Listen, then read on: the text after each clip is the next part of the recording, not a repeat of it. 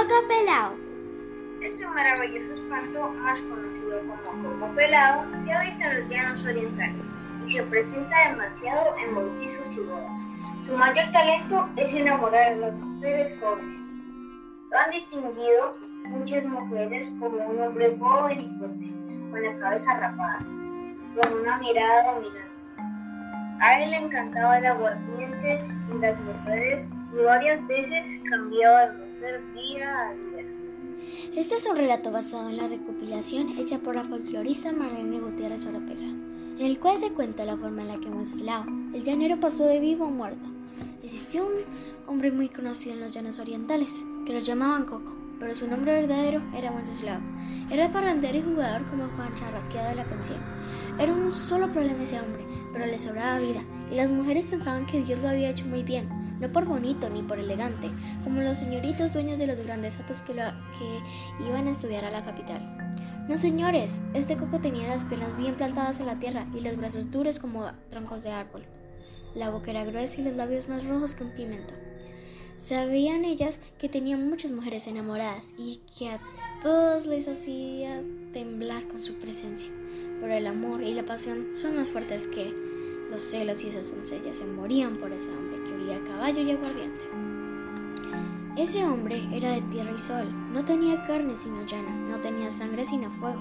Pero a todos se nos acaba la aventura, sí, a todos se nos acaba la suerte algún día y se nos terminan los días.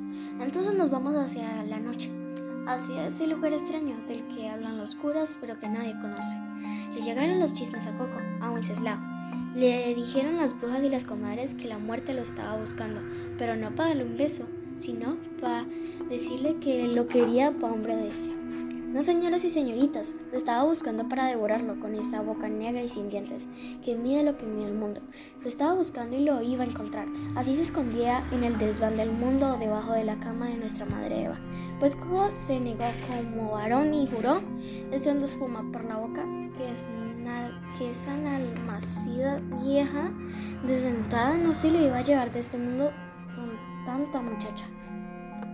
¿Y qué se le ocurrió? Pobre hombre, parece que era bueno para los parrandos y las niñas, pero la cabeza la tenía solo para llevar sombrero, porque aunque tenía fama de astuto, lo único que pensó este cristiano fue rapársela, a ver si así engañaba a la pelota. Se vino calvo a un parrando, y Nuestra Señora de Negro se le apareció como mujer bonita y lo enamoró y lo enamoró hasta que lo dejó loquito.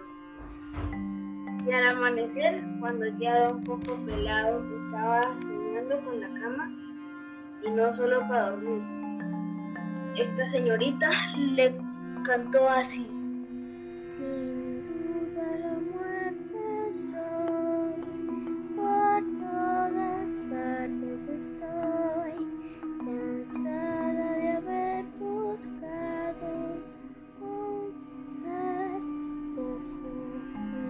Christmas.